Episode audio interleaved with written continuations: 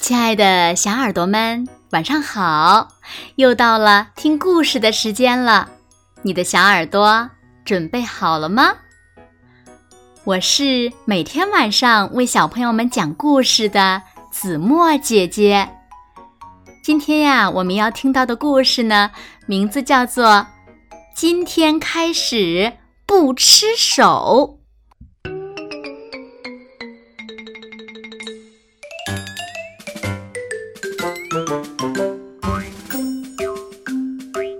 大拇指是我的宝贝玩具，从我出生起，它就陪着我。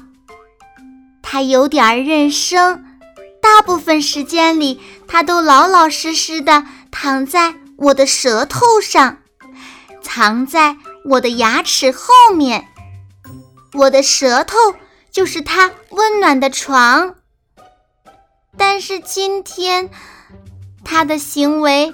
有些古怪。上美术课的时候，他突然对着我大喊了一声：“我要出来！”接着，噗的一声跳了出来。他拿起紫色的画笔，开始涂色。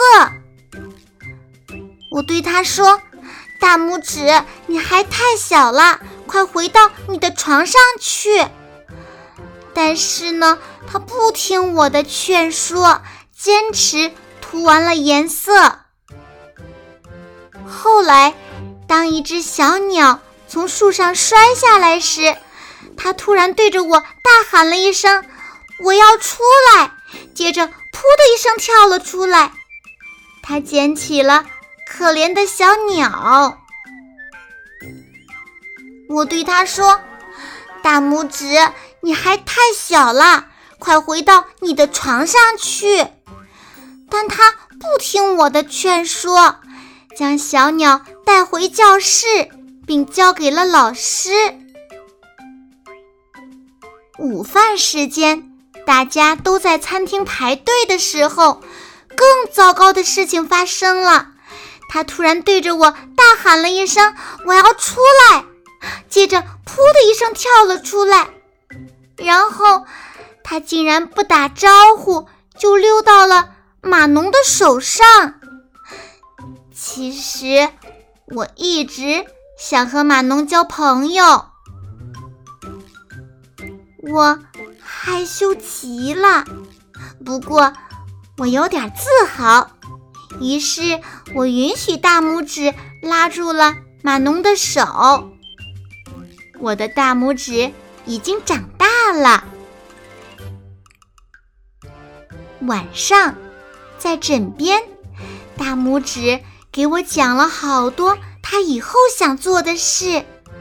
他想把吉他练熟，想驯服孟加拉虎，想学酷酷的剑术，想建一座真正的木屋，想爬到大树顶端，想驾驶宇宙飞船。想摘下星星抛着玩儿，终于轮到我了。我说：“大拇指该睡觉啦。”说完，我把它放到了枕头下。明天还有很多事要做呢，我俩要一起长大。